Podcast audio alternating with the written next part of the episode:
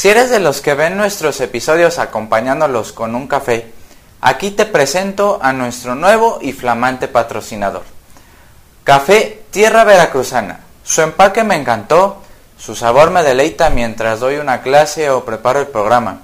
Los invitados lo estarán probando durante las grabaciones, espero les agrade tanto como a mí. Por cierto, fui diagnosticado con procafeinación, que es la tendencia a no empezar nada hasta haber tomado café así que no hubo trastorno del que me sintiera más orgulloso. Gracias, APA. Otro trastorno más a mi lista. Saludos. Si lo compran por primera vez, el envío es totalmente gratis, solamente en las zonas de Jalapa y Coatepec. Si te quieres convertir en un titán puro, prueba el café Tierra Veracruzana. En la descripción dejo sus datos de contacto. Empieza tu día pensando a contracorriente, empieza tomando café Tierra Veracruzana. Hoy estaremos platicando con el psicólogo Noé Pitalúa. Gracias por venir, amigo. Hombre, gracias a ti por la invitación. Oye, eh, estábamos ya, eh, platicamos muchísimo, este, pero algo que siempre me ha quedado la duda es cómo te empezaste a involucrar con el psicoanálisis primero y después de alguna forma con la psicología social, si se puede decir así. Ok, claro bueno, voy a decir algo medio penoso, ¿no? Pero yo era de los estudiantes que en el primer, primero, segundo, todavía hasta el tercer semestre era como detractor ingenuo del psicoanálisis, ¿no? De esas veces que solo repite uno lo que escucha en las clases, ¿no? Sobre todo, pues, de un corte más este, positivista, más experimental, ¿no? Eh, pero no tenía como necesariamente los argumentos para retirarme de esto. Entonces, eh, en aquel entonces, en los primeros años de formación, pues yo estaba interesado propiamente, digamos, como en, cuestiones psicológicas. Me llamaba mucho la atención el asunto educativo, por ejemplo, eh, pero de repente pues uno empieza a toparse ya en cierto momento eh, con materias de psicoanálisis y para mí fue como ese redescubrimiento, ¿no? Lo que me llamó la atención de repente es que no entendía nada. no entendía nada. Clásico. Así. Y dije, ¿cómo es posible? Si yo pues eh, tengo hasta cierto punto alguna facilidad para entender, empatar algunas cosas, ordenar, pues como algunas lecturas que he hecho sobre otros temas y esto se me escapa. y dije, algo, algo hay acá. Eh, también tiene mucho que ver con eh, los docentes que tuve en ese momento que pues me permitieron acercarme pues, de una forma más amorosa a ese tipo de saber, ¿no? Este, la manera en la que daban sus clases, la forma en la que esto les estaba apasionando, eh, el, rigor lógico que, sostenían allí eh, cuando estaban hablando de, varios autores, sobre todo también de, corte social, de, lingüistas, de filósofos.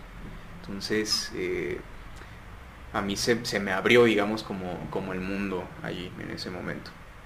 Eh, podría decir también que desafortunadamente no fui muy clavado en ese momento, este, digamos, para meterme de lleno en el psicoanálisis. Yo creo que ahí también hay como un, no sé si, si ponerle la, responsabilidad del todo a, la academia, ¿no? pero solía ser como bastante dedicado y cumplido con mis trabajos, entonces eh, para esto que, empezaba, digamos, como a, emocionarme, a apasionarme, este, no tenía tanto tiempo. Entonces eh, decidí, digamos, como cumplir en otros lados, este, a dedicarme propiamente a esto.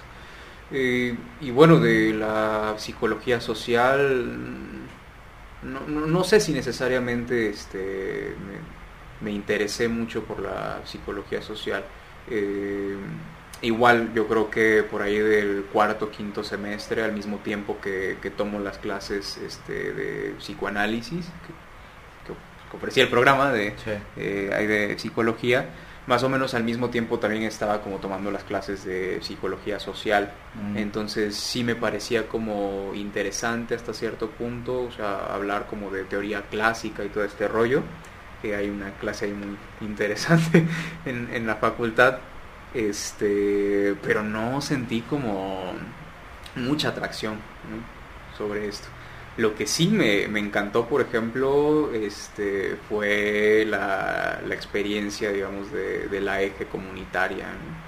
Entonces, precisamente, este, recuerdo que la cursé con, con la doctora Guiot. Ah, Entonces, mira, perfecto. es justo ese tipo de, de experiencias ¿no? que también terminan convenciéndote por, por quién las imparte y cómo las imparte. Sí, ¿no? sí, sí. Entonces, algo también de ese, no sé por decirlo así, de ese gusto, de ese placer se transmite. Entonces yo quedé encantado con esa experiencia, porque además fuimos este, a trabajar ahí cerquita, ¿no? con, este, con los vecinos de Jalapa 2000 y se Ah, estableció sí. por allí Ya, ya, ya, ya me acordé. un sí. proyecto, creo que investigación, acción participativa, me parece que es ese tipo de trabajo. Muy, muy, muy bueno. Esa fue una experiencia bien interesante porque este, íbamos a trabajar con, con los vecinos, empezamos a contactarlos, se detectó la comunidad y entonces eh, se trató, digamos, como de apoyar en esa organización. Y una vez que ellos este, hicieron contacto, digo, que eran vecinos, ya se habían visto en algún momento, pero nunca habían convivido, pues, digamos, de, de forma más eh, cercana para resolver problemáticas este, pues, que los estaban aquejando inmediatamente allí donde viven, cuestiones de, luminosidad, cuestiones de basura, cuestiones de mejoramiento del espacio. Y al menos hasta donde nosotros nos quedamos, este, sí se logró conformar el grupo y empezaron a, a- emprender acciones para mejorar el espacio donde vivían. Entonces, para mí esa fue una muy buena experiencia. Hablando de psicología social, hablando de psicología comunitaria, este, pero no sé si con psicología social te referías a posterior a, a- a la carrera, con, con la maestría y todo esto. Pues bueno, eh, digamos que era la, la, la pregunta con la intencionalidad de saber qué te fue motivando Ajá. poco a poco a estas áreas, a estos ámbitos de- del saber Sí. del disciplinar. Y pues ahí están tus precedentes, ¿no? Sí, digamos, esta- sí. estas clases, Sí. sobre todo, uno, uno yo creo que genera en términos psicoanalíticos transferencia con el profesor no solamente nada más porque eh, da su clase de determinada forma. ¿no? Sino que eh, no, no- no me quiero no me quiero meter con embrollos este eh, del inconsciente, de, de Sí, la sí, voz sí. del profesor, de la forma de gesticular y todas esas cuestiones, pero sí hay algo ahí del, del saber. ¿no? Que, que es bien interesante de analizar de cómo se, se genera y se está perdiendo generar transferencia en el aula, ¿no? O sea, ya, o sea, más en, en, en niveles básicos de educación, pues dime tú qué transferencia puede haber cuando atiendes a 40 alumnos. Claro. ¿no? Adolescentes, por ejemplo, Sí, o de sí, sí. primaria, o, y más, más tienes que ir cumpliendo los programas que se te imponen en la, en la institución. Entonces, yo creo que en la universidad eso sí permite, como una recuperación del, del vínculo transferencial con el otro. Y yo creo que ahí se genera un aprendizaje que educadores y pedagogos lo llaman aprendizaje significativo. Significativo. ¿no? Este, pero digamos que ahí está la cuestión, ¿no? O sea, ¿qué capacidad tenemos como docentes de generar transferencia? Mm. Este, más allá de cualquier contenido temático, ¿no? ¿Cómo te relacionas con tus alumnos? Eso, eso me parece un tema súper, súper interesante que sí se está perdiendo en el aula. Sí se está perdiendo. Sí, fíjate, me, me dejaste pensando un poco con, con el uso del término transferencia eh, fuera de, digamos, del dispositivo analítico. Sí, desde luego que, que las hay. Eh, ahora mismo no recuerdo cómo se les llama fuera, fuera del consultorio, ¿no? Pero eh, pero digo, si lo ponemos de repente como, como ese vínculo, como decías, de este otro concepto educativo, ¿no? De, de aprendizaje significativo, si nos metemos con un asunto de andamiaje, ¿no? Más sí. el rollo, este, no sé, o sea, yo creo que sí es sumamente importante recuperar esos buenos lazos. Sí, claro. Porque también hay otro tipo de, de vicios este, dentro de las aulas, ¿no? Eh, situaciones donde pues se aprovecha también esa condición de poder, esa condición institucional y se transmiten otro tipo de cosas. Ya sabemos cuáles, pero sí. hace, hace hora y media que platicamos de sí, sí, No, de, de, esas cosas y también este, pues de situaciones poco éticas con, con, mm. con los alumnos, con las alumnas, ¿no? Entonces me, quedé, pensando también un poco en eso, pero si regresamos al ámbito propiamente educativo y si te entiendo cómo, se está planteando esto, pues sí, o sea, desde luego que, lo, idóneo sería, ¿no? Que, tuviésemos profesores que están apasionados por lo que hacen y que saben de lo que hacen, ¿no? Pocos. O sea, esas son yo creo que las buenas experiencias y donde se puede, digamos, crear como un, buen vínculo este, académico, ¿no? Que, que, incentive a los alumnos eh, para querer saber cosas. Sí, sí. Y, y en su momento, pues, llevarlo a, digamos, a la práctica, ¿no? que no se quede nada más como alimentando el intelecto o, que se te incremente las conexiones sinápticas, ¿no? Pero sí, que, que, que tu que tu ética, justamente lo que decía la doctora Guiot, que tu ética sirva para algo. Que eso no signifique ser utilitarista. Que sirva para tener proyectos, como lo quieras llamar, comunitarios, sociales, de grupos de estudio, de lo que tú me digas, pero que sirva para algo, porque eh, es importante ese compromiso ético y político sí que debe tener el psicólogo. O sea, yo creo que eso es fundamental de entender, ¿no? La ética del psicólogo. Y no es el, manual que nos dan a leer ahí del código ético, no es solo eso. De la Asociación Mexicana de Psicología, ¿no? Exacto. Entonces eso, eso me parece que es todo un tema, la ética del psicólogo. Hombre, desde luego que lo es. Porque justamente a qué le podemos llamar ética en, la práctica psicológica, ¿no? O sea, justo yo creo que que allí donde se quiere hablar de ética más bien es como una especie de moral, ¿no? Que, se instituye ahí atravesada también por diferentes discursos y yo creo que primordialmente hasta por un discurso de mercado, ¿no? o sea, porque allí donde hay prácticas psicológicas que no se están cuestionando, que no están eh, teniendo esa, dándose esa posibilidad de hacer críticas sobre lo que se está haciendo, eh, yo lo pondría así como muy clarito, o sea, ¿qué, hace el psicólogo clínico, por ejemplo, cuando eh, trabaja con psiquiatras? No digo que todos sean malos, yo creo que sí hay psiquiatras este, profesionales, pero que subordinan totalmente su práctica a las medidas médicas, ¿no? Que retornan demasiado al uso del manual. Yo me daba cuenta que, que no había como tal un dispositivo psicológico para atender a los pacientes en, el hospital. O sea, todo era como seguir guías de práctica clínica, ¿no? Pero, pero ¿qué hacer en ciertas circunstancias? Yo creo que ahí está la pregunta ética. Bueno, al menos en, ese registro, en esa, en esa experiencia más específica, ¿no? Sí, y, fíjate qué interesante, es de lo que ha padecido, padecido la psicología, de desprenderse del modelo médico. Claro. O sea, ese es, o sea, ¿por qué seguimos atendiendo al, al, modelo casi casi psiquiátrico médico de APA? Sí. ¿Por qué? ¿Sabes algo que, y ahorita que mencionas esto, este, me quedé sorprendido. Estaba tomando una clase este semestre con, este, con el doctor Ricardo. Volví a tomar una clase. Ah, eh, va, a venir. De estructura psíquica. Ah, no manches. Súper bien. Este. Eh, y de repente estábamos hablando igual del manual, de estadístico, de los trastornos mentales, eh, de esta crítica ¿no? a la psicología.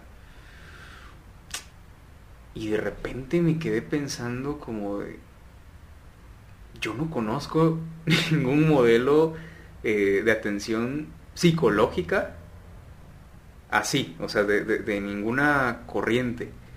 Y claro, me, me pregunté, ¿es porque soy un ignorante? ¿O porque no lo hay?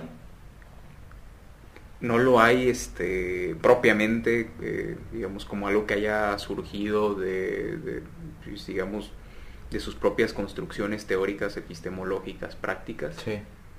este y si lo hay por qué no lo sabemos bueno porque yo no lo sé porque justamente los estudiantes que son de licenciatura que estaban tomando su clase que están como entre el cuarto y el octavo semestre tampoco lo sabían. Entonces no lo sabíamos. Y ni lo sabrán. bueno, yo justamente ahí me, me, entró la duda, ¿no? O sea, tengo que buscar, ¿no? Si, si dentro de la psicología existen estos modelos de atención. Pero yo de repente, digo, desde la ingenuidad, pienso que no lo hay. Y eso es algo preocupante. Porque al menos en mi experiencia ahí en, en el Hospital de Salud Mental, pues me di cuenta que sí, o sea, claro, trabajan con el modelo cognitivo-conductual, pero está totalmente subordinado al dispositivo médico. Sí, claro. Entonces, ¿dónde están los límites? ¿Dónde está la, distinción? De, hecho, incluso hasta dentro de la propia teoría y enfoque cognitivo-conductual. O sea, ¿dónde está el límite entre lo conductual y lo cognitivo? O sea, claro e, esa es una crítica muy fuerte que se le hace a ese tipo de enfoque, ¿no? O sea, ¿por qué llamarlo cognitivo-conductual si son hasta contradictorios entre ellos mismos en algún punto, ¿no? Entonces, e, encima el modelo sustentado de lo médico, pues es que ahí está la cuestión. Y yo creo que estamos aproximándonos al concepto, a la cuestión. ¿Qué es la psicología? Yo creo que no hay, no existe un manual porque no existe consenso de qué estudia la psicología. Claro, no, ni lo habrá. Ni lo habrá, porque la psicología, otra vez, no existe. ¿no? Existen distintas este, metodologías, compromisos teóricos, líneas políticas de qué entender por psicología. Entonces, ahí la cuestión radica en, en, eso, o sea, el manual de alguna forma apunta a una unificación científica de determinados rasgos que tienen que ver quizás con la patología, con la normalidad o con la normalidad. Entonces, pues cómo pones de acuerdo metodológicamente a un humanista existencial con un conductista filosófico. No se puede, no se puede. Entonces, yo creo que no va a haber nunca manual. Claro.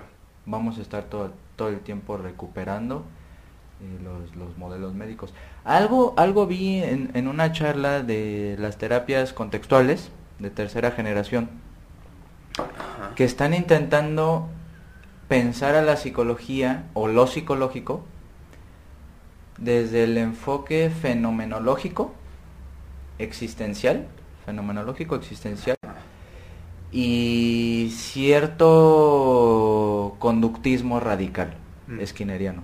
Entonces, se, es, es, complicado de explicar, quizás este dedique un, un video muy cortito acerca de eso, que ya está, ya está en la red, pueden consultar, pero sí se están desapegando justo del modelo médico. Entonces, sería interesante que nuestros seguidores y nosotros este, estemos pendientes de esos avances que ahorita pues están en pañales. Ya llevan desde los noventas estudiando esto. Es reciente, en términos científicos es muy reciente, pero sí me parece interesante cómo desde el modelo fenomenológico este, están intentando despegarse de precisamente de lo que ha padecido metodológicamente la psicología. Mm. Y siempre estamos como bebiendo de otros este, modelos, ¿no? Que son científicos. Ahí sí, Entonces ahí la problemática de qué es la psicología, si es una ciencia o no, se complica muchísimo. Entonces me, me, parece interesante. Lo cual me lleva a la siguiente pregunta. A ver. Tocabas el punto de la salud mental. Un tema también problemático, complejo, hay distintos enfoques. Eh, tú más o menos que has estado inmerso en esos ambientes, quizás hasta lecturas y quizás hasta cursos, ¿cómo, tú, ¿qué estatuto o qué estado o qué diagnóstico le puedes eh, atribuir o más o menos analizar a qué es la salud mental, qué es la salud mental o, qué ideas generales tienes acerca de, esa pues fuente de investigación o de esa disciplina. Porque a mí me parece muy muy polémico eh, nombrar algo como salud mental sí, sí claro lo, lo, es. Eh, cómo me gustaría tener este fresco un, artículo eh, pues, de una teórica investigadora, eh, si no mal recuerdo, Sandra Caponi. Eh, hay un texto que se llama La salud como apertura al riesgo. Y es toda una crítica sobre el concepto de salud, sobre la noción de salud cuando a esta se le entiende desde el modelo médico y se hace como, ¿cómo decirlo? Como que se proyecta sobre las otras disciplinas eh, de la salud, precisamente, ¿no? Eh, porque entonces eh, si, si, esta, si la salud no se, entiende digamos bajo un parámetro de normalidad de lo sano enfermo, ¿no? Si establecemos esta curvita, ¿no? Y vemos hacia dónde se inclina eh, tal patología o tal comportamiento, ¿no? Ella lo ejemplificaba a partir de, las personas que tienen diabetes, por ejemplo, ¿no? Eh, si, si, alcanzaba una condición eh, patológica como la diabetes para este, signar esto como una enfermedad. Desde luego, desde el discurso médico, desde lo que puede, digamos, caracterizarse por los signos, por los padecimientos, qué sé yo, el diagnóstico en sí mismo, pues sí lo es. el asunto es cuando esto se saca del ámbito este, científico donde se produce y se lleva al ámbito de la vida cotidiana. Es decir, entonces ahora, eh, ¿cómo me significo a mí mismo a partir de que poseo, tengo o estoy en una patología, ¿no? ¿Tengo salud o no tengo salud? Si estoy, este, no sé, 5 o 6 kilos arriba de, pues, del estándar de, peso, de acuerdo con mi este, edad, de acuerdo con mi estatura, de acuerdo con la etnia, ¿no? este, ¿Tengo salud o no tengo salud? Sí. Entonces yo creo que por eso es muy crucial el, nombre que le pone a su trabajo, ¿no? La salud como apertura al riesgo. O sea, habría, yo creo que ahora esa es la, posición, o al menos lo que recuerdo que yo había este, tomado de ese artículo, que hay, habría muchas formas de decirse. O sea, de decirse uno mismo en la condición de salud. No es que se tenga que prescindir de, pues, digamos, de, los signos eh, más contundentes cuando se tiene una enfermedad. La cuestión es qué tanto te dice a ti la enfermedad. Y qué tanto tú utilizas ese significante enfermedad X, ¿no? Para nombrarte a ti mismo y entonces conducir tu estilo de vida, tus acciones conforme a esto, porque las enfermedades también tienen estigmas. Entonces, si, si lo tomamos desde ese punto, ahora hablemos del terreno psicológico, de las oh. patologías, sí, eh, las personas este, con esquizofrenia, por ejemplo. Justo estoy, este, va a finalizar un seminario que, este, empecé a, tomar hace como seis meses sobre desmanicomialización, este, psicoanálisis y desmanicomialización entonces está, está muy interesante la, propuesta justo por esto, porque ves, estábamos hablando de la tesis sobre creación artística y psicosis y yo decía las ideas que tenía en ese momento, ¿no? Porque entonces yo consideraba que había sujetos psicóticos, ¿no? O sea, así. Ya, esa es la etiqueta. Y de repente daba lo mismo, pues en esa lógica decir, ah, este, el paciente esquizofrénico. O sea, se borra de repente el nombre del sujeto. O quién sabe si de repente se le concibe incluso como sujeto. ¿Ese, es el, ¿Ese es el sujeto tachado? No Lo del psicoanálisis. No o sé sea, si- precisamente por esta estigmatización, Ajá. este, pues ya ves que el psicoanálisis juega un poco con Sí. el lenguaje. ¿no? Y eh, lo que ellos dicen es que existe el sujeto Ajá.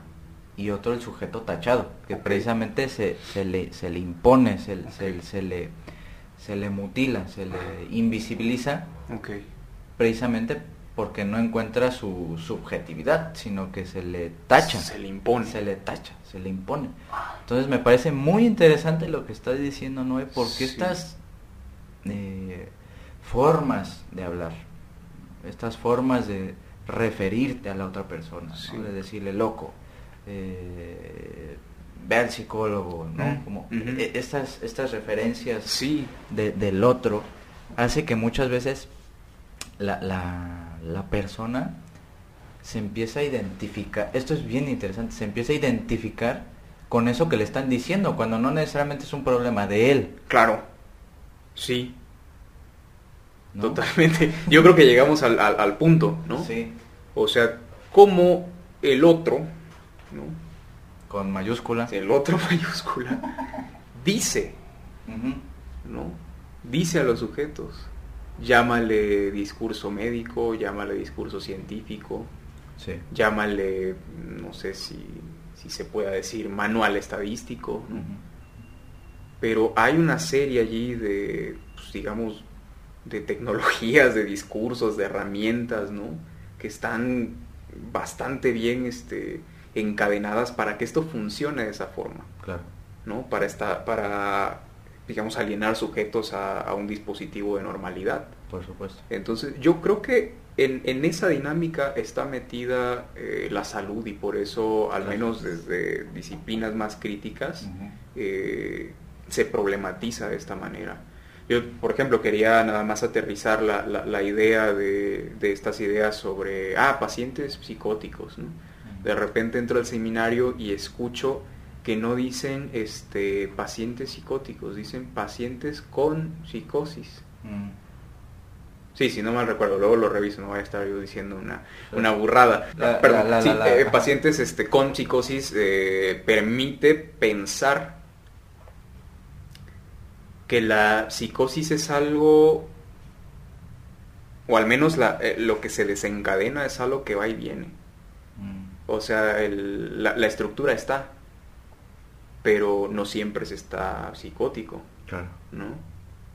La condición de diabetes está, pero no siempre se lo está llevando la chingada al paciente, Sí. ¿no? Sí, sí, sí. No siempre deja de comer algunas cosas, ¿no? O sea, yo creo que esto invita a pensar, a, a- a descentralizar a las enfermedades como... Ay, se me fue la palabra. Como imposibilitadoras, ¿no? Claro, claro. Sí, o sea, psicosis y ya, ya eres... Ah, ya es loco, ya es Pasa- fíjate, ese ya no se va a recuperar o- o el alcohólico, Ah, claro. ¿no? O Mejor sea, ejemplo no tienes. O sea, ese... Digo, lo digo porque tuve un familiar, ¿no? Sí.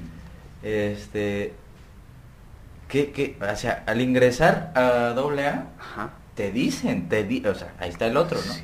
Te dicen, eres alcohólico y te morirás siendo alcohólico, Sí. siendo, Sí. ¿no?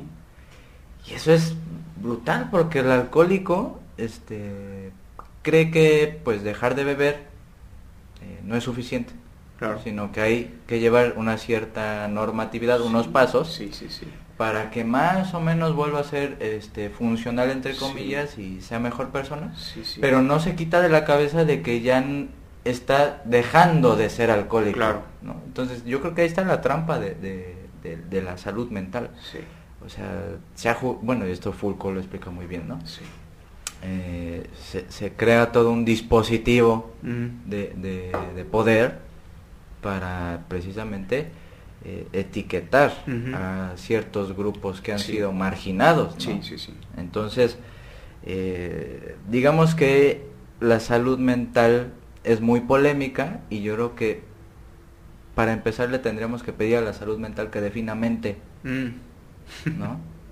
para entender, claro. porque no es lo mismo tener salud física. ¿no? Estar en tu peso, tener Sí. bajo lo- el colesterol, este, los triglicéridos, comer bien, este, que tu metabolismo funcione más o menos bien, tu, tu, tra- tu aparato digestivo, que veas bien, ¿no? Eso estamos claros que se podría hablar de salud física. Ajá. Pero esos criterios no son los mismos que la pretendida salud mental.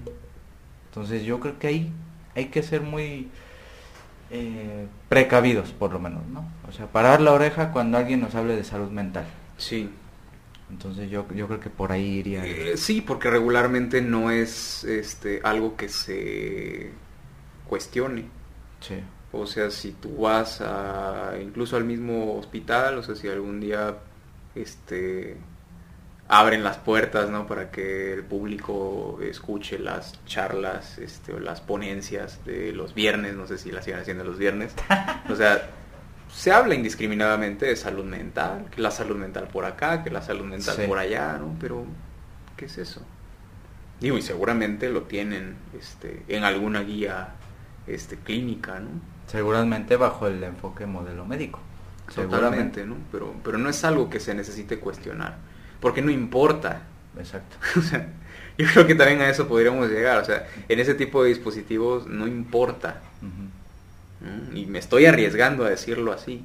Porque no, claro que importa, porque de aquí se desprende. Seguramente que va a haber esa explicación. Sí, No, Pero en el sentido en que estamos platicando esto, no importa.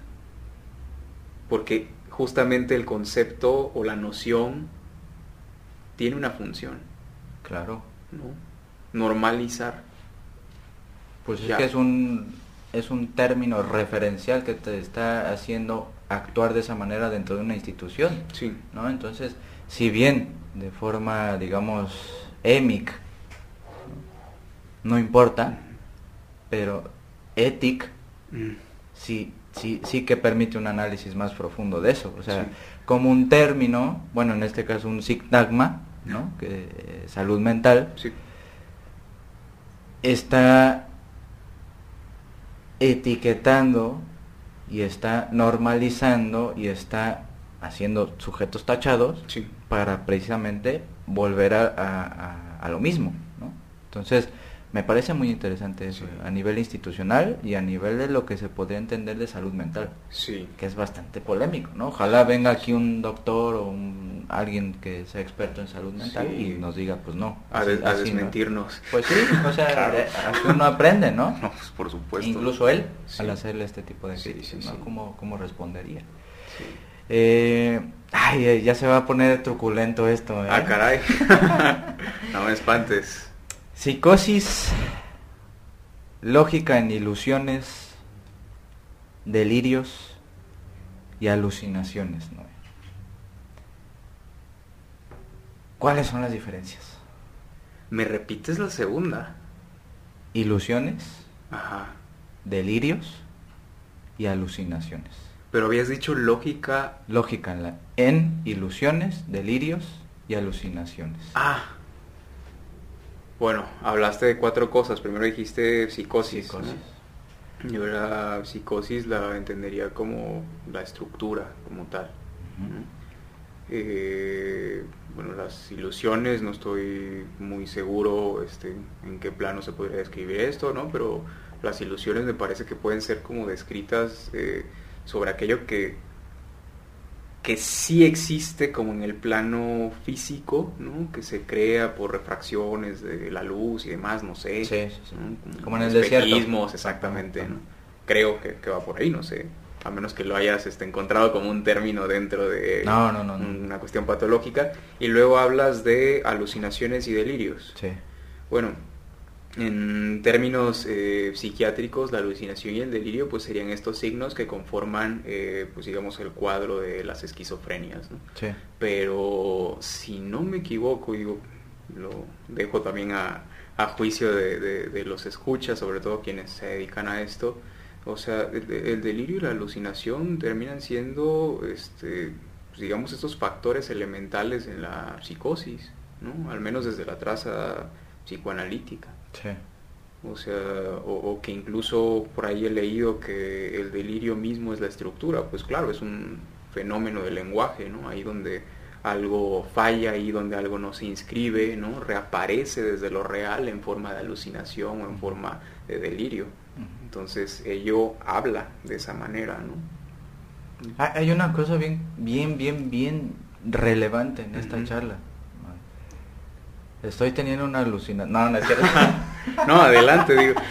No, no, no. una vez, una vez una amiga, este, me, estábamos platicando y, o sea, recién la estaba como conociendo, ¿no? Y me, y me dice, de hecho, este, pues yo el año pasado, pues empecé a escuchar cosas y que me decían esto y esto otro. Y se me queda mirando así como de chino, o sea, como ya la regué. ¿No? Pues, pues ya no sabía que pues yo estudio estas cosas, ¿no? ¿Y, que pues yo no me saco. No, no, no, al contrario, que eso ya es como cotidiano, pues. Ah, ok. O sea, ya no hay como una diferencia, es como, sí, claro, yo también las he tenido bien pacheco, ¿no? O sea, ya no me saco de onda. Ya, normalicé. Ya.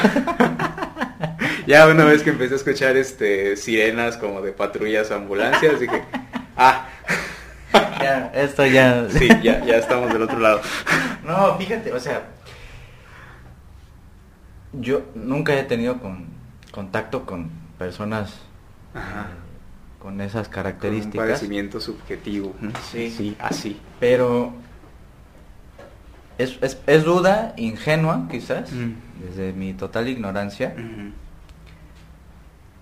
¿Cuál es la incoherencia de la persona con un delirio propiamente en cuanto al lenguaje? Incoherencia. Ajá, porque yo he escuchado, lo voy a decir así, a locos que pues tienen un lenguaje estructurado, ¿no? Con una ah, gramática. Ajá, ajá. O sea, si entiendes qué, están diciendo. Sí. Que no tenga sentido desde el punto de vista gramático o desde el punto de vista, digamos, este pragmático, Pragmático. Eso que está diciendo, eso me parece bien interesante. O sea, gramaticalmente sigue todas las lógicas del lenguaje. Del lenguaje. Ajá. Cuando uno, cuando uno ve un loco, ¿no? Sí. Pero ya digamos que pragmáticamente ese lenguaje ya, ya, ya no tiene ningún tipo de funcionalidad, ¿no? Lo que sea que signifique eso. eso. me parece interesante de compartir con, todos. Sí, es, es, sumamente interesante porque primero dices, este, hablas de coherencia en el lenguaje, ¿no? Sí. sí y es como de repente pensar, bueno, quien que, que sea humano este, tiene coherencia cuando habla. O sea, yo creo que independientemente de la estructura, a veces algo se nos cuatrapea, ¿no? Claro, claro. Justamente es por eso que, puede este, asumirse que hay un inconsciente, porque algo falla. Pero no sé si entendí bien cómo es ese planteamiento pero a, lo que dices, vamos a tomarlo así, o sea, como incoherencia en, el delirio, o sea, a pesar de que la gramática está. Sí. Eh, ¿Qué sucede ahí, en ese salto? sobre la cuestión del delirio, o sea, para empezar es algo que, que no encaja. O sea, yo recuerdo, por ejemplo, este, parte del delirio de, uno de los pacientes que atendí en el hospital. Este, él, estaba, por ejemplo, muy seguro. Ahí está. En el delirio hay certeza. Ok. O sea, que, que sí existe eso que está delirando la persona. Más bien la certeza, y ahí está la segunda idea, es que le concierne. Porque si tú empiezas a discutir con, este, con una persona que tiene delirios y que está en la psicosis, que ya está más tranquilo desde luego porque ya se puede hablar, este, tú podrías este, entablar pues una conversación lógica y podría irse dando cuenta que esas cosas que piensa, que le, que le hablan o que le dicen, este, solo las escucha él o ella. O sea, sí se puede dar cuenta de esas cosas. Ok. Pero no lo vas a convencer del, de lo contrario, ¿no? Porque él sabe que eso le concierne, que se dirige a él, ¿no? Yo creo que ahí está como ese, ese punto crucial de la, de la psicosis. Eh, claro, pero recordaba como este, esta anécdota del paciente donde él, él estaba seguro ¿no? de que éramos gobernados por reptilianos, este, que existen los Illuminati, ¿no? que hay un grupo de personas muy poderosas. ¿No? es eso, ¿no? De repente dices, güey, esto suena como tan estructurado, ¿no? Sigue precisamente este, todas estas reglas gramaticales, cómo se estructura un discurso, ¿no? Porque hay una tesis, hay una hipótesis, puede presentarte también el caso contrario y comprobártelo. O sea, las reglas están bien aplicadas. Claro. Y además, si hacemos una investigación profunda en un canal confiable como YouTube, nos vamos a encontrar un chingo de referencias de que esto es cierto. Y además, algunos este, influencers, ¿no? Que actualmente este, hacen como sus... ¿Cómo se llama? Eh, o sea, que, que como que se graban y dan así como información al público de lo que están ah, haciendo. Y, ya, ya, ya. Sí, sí, sí. De, como de su cotidiano, o sea, de repente nos dicen que esto es cierto. Y uno podría decir, bueno, este sujeto no está loco, Y uno sabe que esto lo puede hacer eh, porque es atractivo para el público que lo escucha. Y es su estrategia de marketing, no sé cómo se le pueda llamar, ¿no? Pero este tipo de cosas legitiman algo que en algún punto un sujeto va a considerar como, como cierto, como lógico. Claro, claro. Entonces, no, no sé si, si más o menos va por ahí. Sí, sí, sí. Digo, yo puedo estar equivocado también en esto, ¿no? Es, es, parte de lo que yo he ido construyendo, pues a partir de la experiencia de escucharlos, como de ir contrastando, también de, de ver qué dice la teoría sobre estas cosas, ¿no? No sé. Bastante, bastante interesante, em, para relajar un poco la, charla, porque si nos fuimos al averno.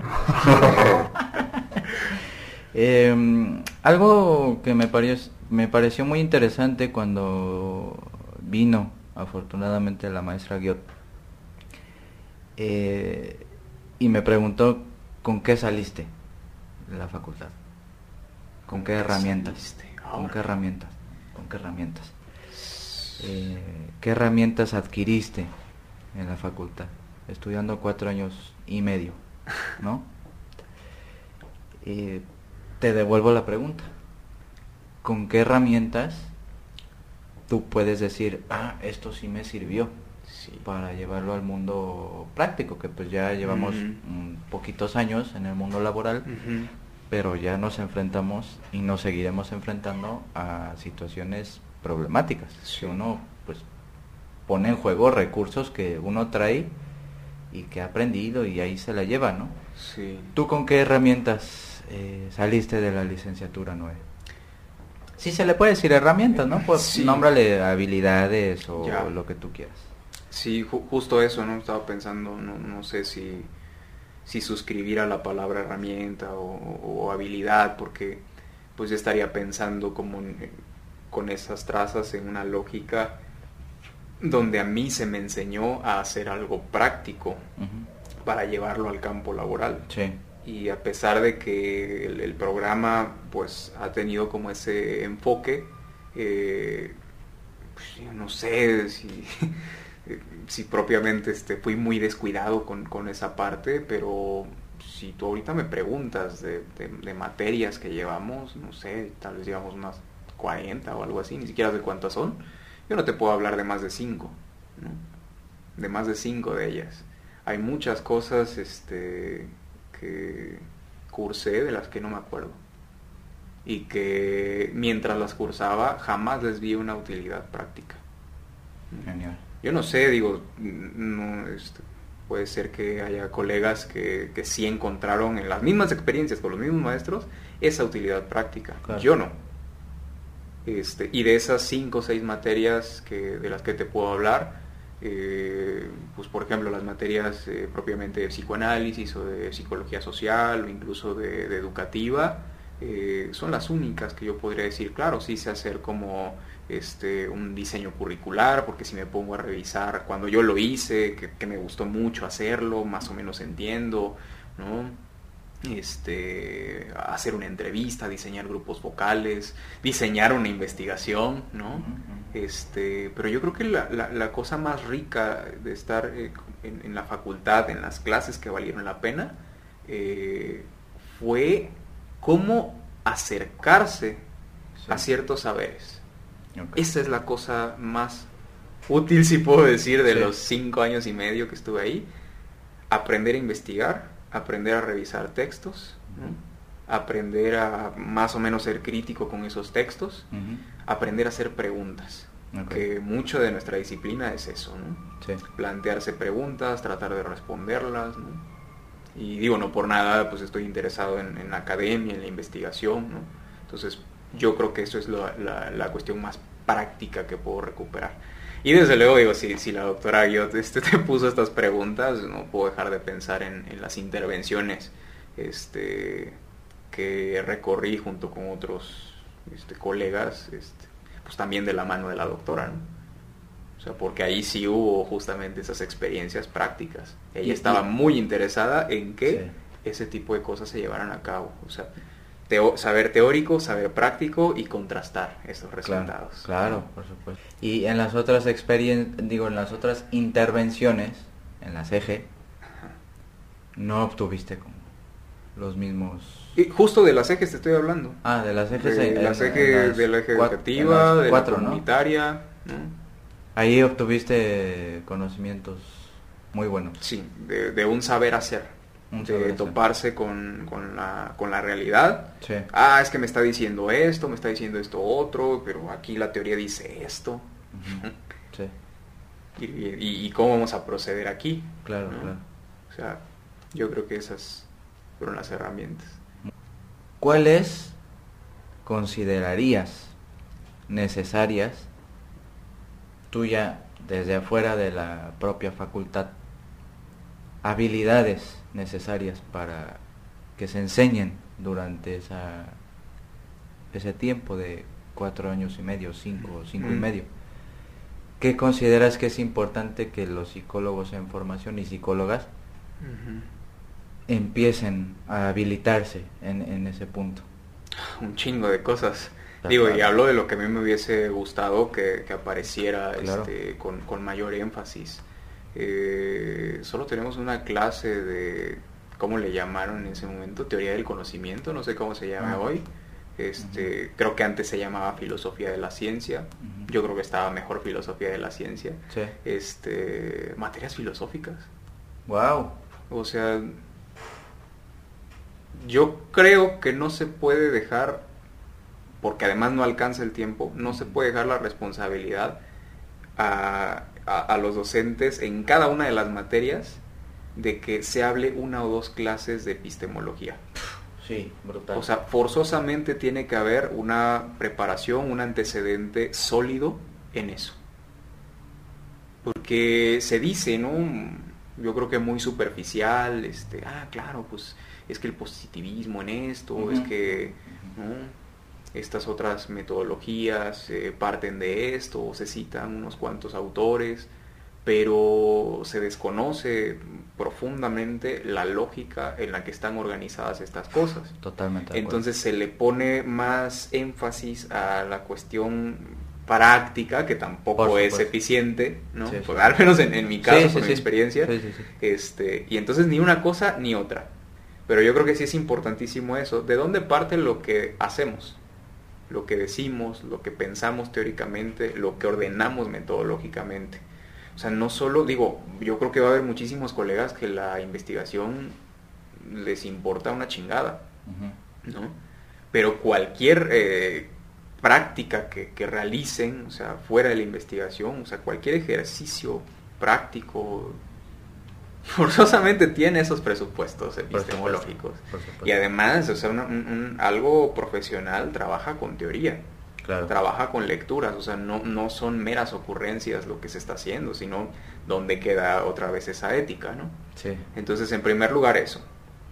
Más filosofía. Más filosofía, más este, epistemología, este bueno, pues de, la investigación, de, métodos de investigación no me puedo quejar, o sea, también fue como una, una, buena experiencia, pero valdría la pena ya tener como ese, ese recurso, ese antecedente eh, filosófico, epistemológico, ya así de, cajón, ¿no?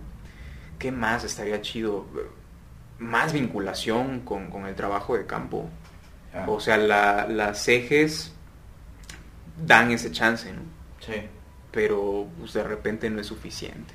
Y algunas materias sí mandan a hacer como una intervención que aplica estas baterías este, en tal escuela o qué sé yo, ¿no?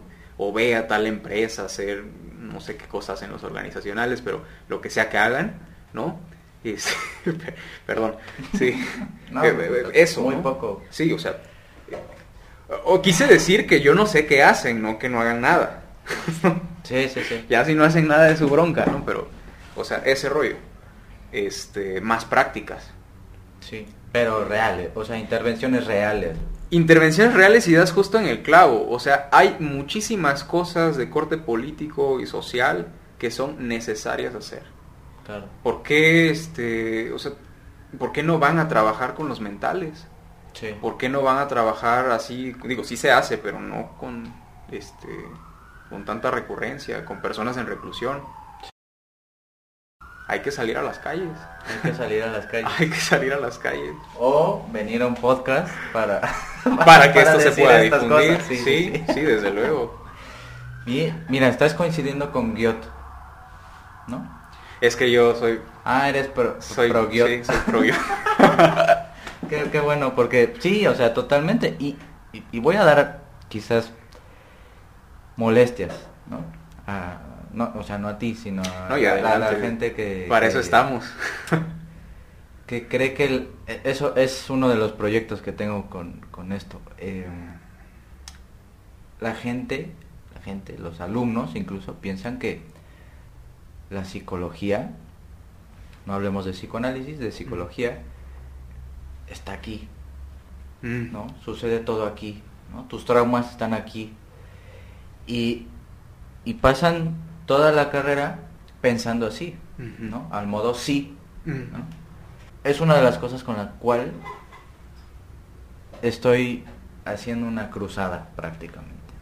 O sea, es una es una posición crítica respecto al individualismo psicologista que se transmite todo el tiempo en la facultad, por lo menos cuando yo estudié, ¿no? La filosofía permite eso. La filosofía permite distanciarte de la psicología, salirte de la psicología, comprender la psicología increíblemente y ver de qué manera se están configurando estructuras más potentes o más amplias que precisamente lo psicológico. En este sentido, lo psicológico vendría a ser como el residuo claro. de, del individuo. ¿no? O sea, la depresión, ¿qué es la depresión?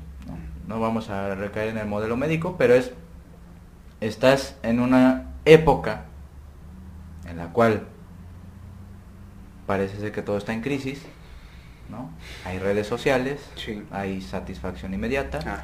hay proyectos a corto plazo, si es que se puede decir así, hay muy poca tolerancia a la frustración, mm. hay este TDAH, eh, o sea, es como una inmediatez radical en todos los ámbitos de nuestra vida, lo que hace que no tengas un proyecto a largo plazo que te permita generar un sentido de vida, ¿no? Ahí tiene la depresión. Esto lo explican sociólogos, este, filósofos como, por ejemplo, Byung-Chul Han, Lipovetsky, todos estos que te dicen hay un exceso de sí. Sí. Sí. Sí. hay un exceso de sí, o sea, tú puedes. Si, si lo sueño, Si lo sueñas, tú puedes hacerlo. Pero eso no es cierto. Eso Claro. no es cierto. O sea, puedes hacer ciertas cosas de las cuales muchas veces no tienes control. ¿no? O sea, porque si tuviéramos el control de todo, pues no tendríamos problemas psicológicos. Seríamos semidioses, ¿no? Este, o quién sabe, o quién sabe. Pero es eso, ¿no? Es eso, la, la importancia de la filosofía y entender de qué manera, por ejemplo, muchas veces yo me he encontrado alumnos que confunden el positivismo con la ideología del pensamiento positivo que lleva a la felicidad. Por ejemplo, Mm. confunden eso, cosas que son totalmente distintas. ¿No? Les preguntas, a ver, las raíces ontológicas del humanismo. Pues es Víctor Frank, ¿no? Mm. No, ese es un autor. ¿Qué, qué llevó? ¿Qué condiciones materiales, históricas, científicas, técnicas y tecnológicas Produjeron eso. produjeron que surgiera el humanismo? Estoy seguro que muchos de los alumnos, no digo de la, de la UB, sino de las... En general, digamos, en formación universitaria. no saben, ignoran totalmente los, los orígenes, digamos, contextuales determinantes. O cuando menos que eso existe, ¿no? Que se pueda, que se puede preguntar. Exactamente. Que hay algo allí aparte que, que organiza, digamos, la forma en la que devienen las ciencias. Y regresando al punto, y ya para ir cerrando, Noé, esta, estas este, habilidades ¿no? que decías, este, Sí. me parece que las herramientas que debemos tener al momento de intervenir desde el punto de vista ético, político, ¿no? porque ahí está en juego la política Sí, también, sí, sí. se deberían de implementar en materias. O sea, quizás ya no saber tanto de posibles teorías psicológicas, ¿no? Sino de estos compromisos éticos y políticos que debería tener el psicólogo y la psicóloga, ¿no? Debería haber materias así. Bueno, yo vería de repente un, un problema con ese ideal, digamos, para que eso se pueda como Sí. lograr. Y parte también un poco de lo que discutíamos hace rato, ¿no? Sobre el ponerse de acuerdo, ¿no? Mm, Porque no existe la psicología, hay muchas corrientes, Sí.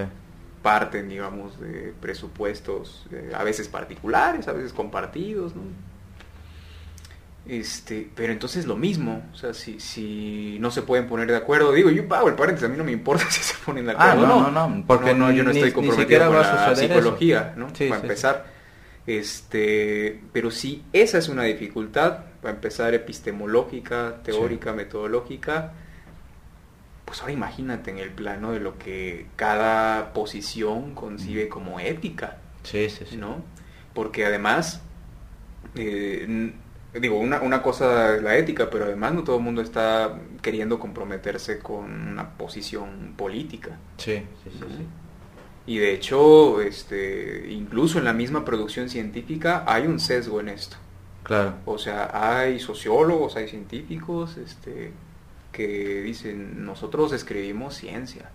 Ah, Ah, eso, sí. eso ya es una posición política, güey. No aguanta. Bueno, sí, claro.